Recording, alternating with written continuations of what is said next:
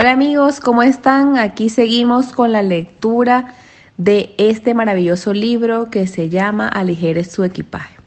Un libro que está basado en las promesas que encontramos en el Salmo 23, donde el Señor nos hace un llamado a despojarnos de toda carga que creemos que debemos llevar, donde Él nos invita a que llevemos una vida más tranquila y confiemos en Él y en sus promesas. Este capítulo que nos toca leer el día de hoy es el capítulo 6 y está titulado de esta manera. Los y sí y los cómo. Comencemos. Su hijo de 10 años está preocupado. Está tan ansioso que no puede comer, tan preocupado que no puede dormir. ¿Qué anda mal? Usted le pregunta, él mueve la cabeza y se queja y le dice, no tengo un plan de pensiones. Su hija de cuatro años llora en la cama. ¿Qué pasa, hijita? ¿Qué te pasa? ¿Qué tienes, hijita querida? Y ella le responde, nunca voy a probar química en la universidad. El rostro de su hijo de ocho años expresa su estrés. Seré una basura de padre, que si le doy mal ejemplo a mis hijos, ¿Cómo respondería a tales declaraciones? Además de llamar al psicólogo infantil, su respuesta sería así como enfática. Eres demasiado pequeño para preocuparte de tales problemas. Cuando llegue la oportunidad sabrás qué hacer. Y la verdad es que sí, si alguno de mis hijos me responde eso, siendo tan pequeños, amigos, me preocuparía muchísimo, claro está. Por supuesto que usaría un psicólogo infantil para ver por qué está pensando en tantas cosas que le preocupan y le estresan, pero también me ayudarían a pensar por qué, por qué está pensando eso, por qué está así, por, por qué. Sigamos, sigamos con la lectura. Dice, eh, afortunadamente la mayoría de los niños no piensan esas cosas y desafortunadamente los adultos ya tenemos nuestra parte la preocupación es toda una bolsa de cargas, está llena de y sí, y de cómo, y si yo, y si llueve en mi boda, y cómo puedo saber eh, cómo disciplinar a aquel mi hijo mayor, y así, ¿verdad? Y si me caso con, con un tipo que, que ronca, ¿cómo pagaremos los estudios de nuestros bebés? Esas son las preocupaciones que tenemos nosotros como adultos. Y si después de toda una dieta se descubre que la lechuga engorda, y que no el chocolate. Es, eso es parte de la lectura, pero también es parte de nuestra vida, ¿no creen? Y así una bolsa de preocupaciones, una bolsa voluminosa, una bolsa fea, áspera, incómoda, difícil de llevar e imposible de dejar. Nadie quiere sus preocupaciones. Y la verdad sea dicha, usted tampoco las quiere. Nadie tiene que recordarte el elevado costo de la ansiedad, pero yo lo haré de todos modos, nos dice acá el autor. La preocupación divide la mente. La palabra bíblica preocupación está en el griego y está formada por dos palabras. Y esta está dividida de la siguiente manera. Una palabra, merizo, que significa dividir, y la otra, nous, que significa mente. Entonces, la ansiedad divide nuestra energía entre las prioridades de hoy y los problemas de mañana. Parte de nuestra mente está en el ya, el resto está en el todavía no. El resultado es una vida con la mente dividida. Mm, Pensando bien, es cierto. Es cierto. Ese no es el único resultado y la preocupación no es una enfermedad, pero puede tener algunas causas. Se le ha relacionado también por ejemplo, la hipertensión, los problemas cardíacos, la ceguera, la migraña, los problemas de las tiroides y una gran cantidad de desórdenes estomacales. La ansiedad realmente es un hábito caro, muy caro, que valdría la pena se diera un buen resultado, pero no. Nuestros esfuerzos son inútiles. Pero Jesús dijo, ¿y quién de vosotros podrá, por mucho que se afane, añadir a su estatura un codo? Eso está en Mateo 6:27. Los afanes nunca han dado brillo un día, ni han resultado ni han resultado un problema, ni curado una enfermedad. O sea, los afanes no sirven para nada, amigos.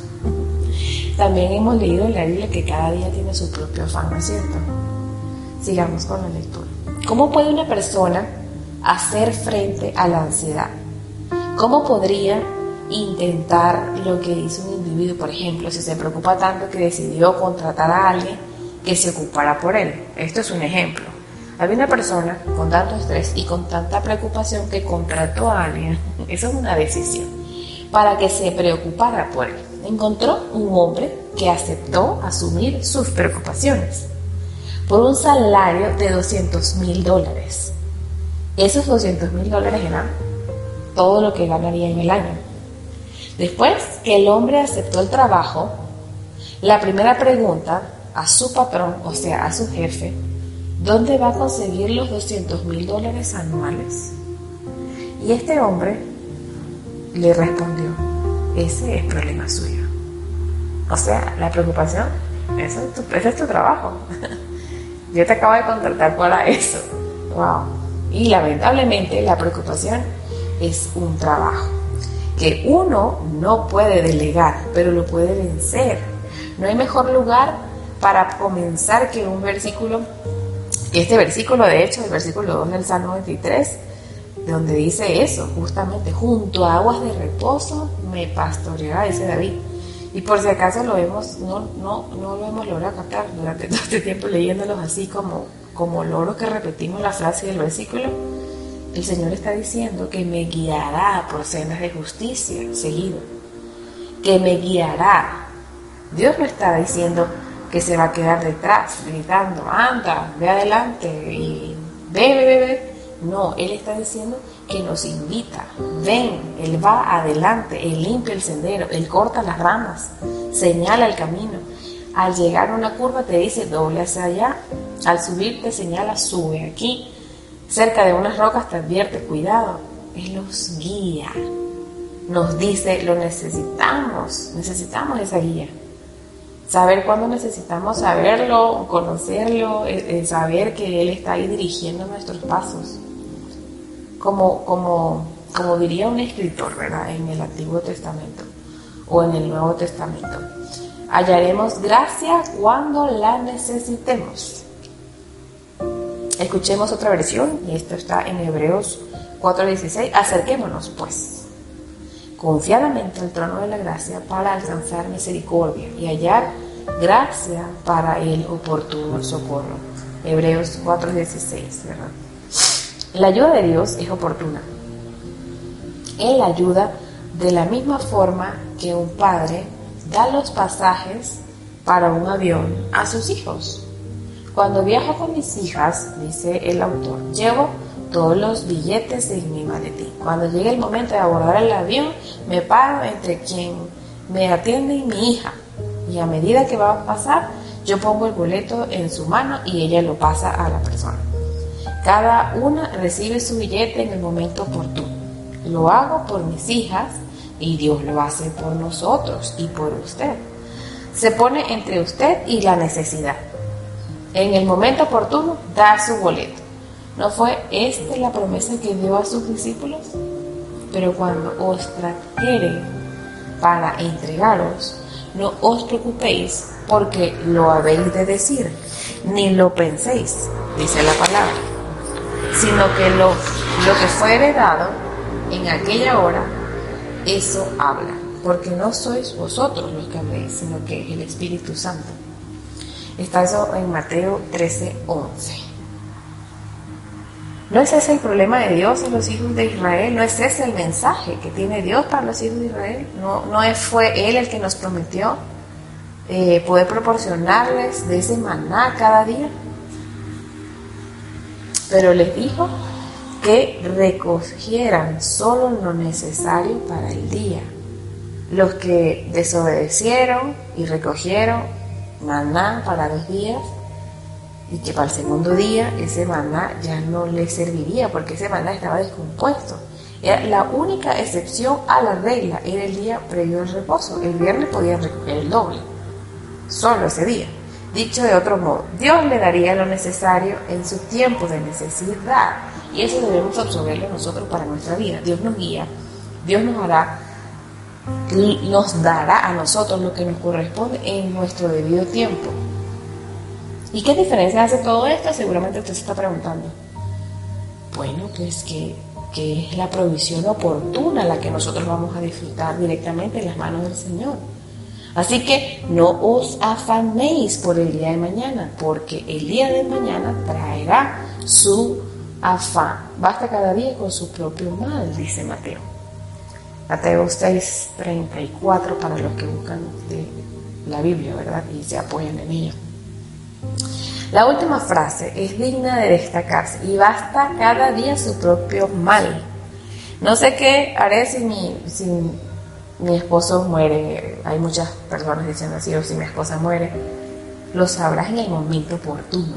Quizás hoy no, ¿verdad? Pero en el momento oportuno lo sabrás, porque Dios va a proveer de esa resolución, de esa estrategia, de esa solución, de lo que tú necesitas para ese momento. No, no nos adelantemos y cuando el Señor nos dice, cuando mis hijos eh, se dejan guiar, ¿verdad? Haremos frente juntos.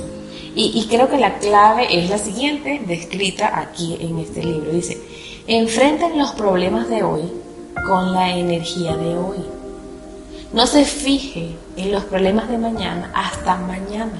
Aún no tiene las fuerzas de mañana. Ya tiene suficiente, pero para el día de hoy. Y esto me parece muy sabio, amigos, porque siempre estamos preocupados, ¿qué va a pasar el viernes o qué va a pasar el miércoles? Tengo tal resolución, eh, asunto que resolver, pero cada día trae su propio afán, ¿no es cierto? Continuamos con la lectura del libro y vamos a ver algo aquí adelante que dice. Piensen en la cantidad que hay que lograr y en las dificultades que hay que vencer, sino enséñense seriamente en la tarea menuda que tienen a la mano y dejen que sea suficiente para el día, porque nuestro, nuestro trabajo o nuestro deber es ver lo que apenas se ve a la distancia, eso es lo que nosotros debemos hacer, lo que tenemos ahorita, lo que tenemos delante, lo que tenemos al alcance, lo que tenemos en el ahora. Jesús señaló lo mismo en menos palabras y dice esto, no os afanéis por el día de mañana. Y te lo repite en toda la lectura de este capítulo. Porque el día de mañana traerá su afán. Basta cada día con su propio afán. Es fácil decirlo, no siempre es fácil de hacer. Somos tan dados a preocuparnos. Ayer pude estar eh, preocupado por, por el sueño, ¿verdad? A lo mejor tuviste un sueño, a lo mejor te perturbó. Y aquí el, eh, el autor del libro dice, soñaba que me diagnosticaban de, la misma enfermedad degenerativa de los músculos que le quitó la vida a mi padre. Y despertó del sueño empezó como a preocuparse el autor, ¿no? Y dice, entonces vinieron a mi mente las palabras de Jesús, estas mismas que acabamos de leer, no os afanéis por el día de mañana. Y definitivamente decidí no hacerlo. Arrojé ese peso saco, eso bien sueño que turba la mente y que te quita el deseo de descansar, se arrojó ese pesado saco, dice, y después de todo, ¿por qué permitir que los problemas imaginarios de la mente nos roben el reposo nocturno? ¿Puedo evitar las enfermedades si permanezco despierto? Es una pregunta. ¿Retardaré la aflicción pensando al respecto? Y la respuesta evidentemente es no, ¿verdad? Así que hice la cosa más espiritual que pude haber hecho. Me volví a dormir. porque no hacemos lo mismo nosotros si Dios es quien nos guía. Dejemos los problemas de mañana para mañana y hagamos que el día de hoy cuente. Usemos nuestra energía de hoy, tratemos de orar al Padre, resolvamos lo que podemos y hasta donde podamos en nuestras fuerzas, pero el resto, dejémoslo a aquel que todo lo puede. Eso lo digo yo, amigos, como como una certeza de que Dios está con nosotros y que de alguna forma nos instruye y, en la forma en la que nos dirige hacia lugares de reposo y nos pastorea, no solo a nosotros, sino a nuestra familia, a nuestros amigos, a nuestros hijos. Y debemos estar confiados de que Dios va a hacer eso. Y este capítulo viene a revolucionarnos un poco porque pasamos muchas tribulaciones que la mayoría de las veces están solo en nuestra mente. Y no están en el tiempo presente, están en nuestra mente, creyendo que van a venir en el futuro. Por supuesto, todos tenemos situaciones diferentes en las que sí, estamos pasando procesos, dificultades, pero también Dios dijo que en todas ellas estaría con nosotros.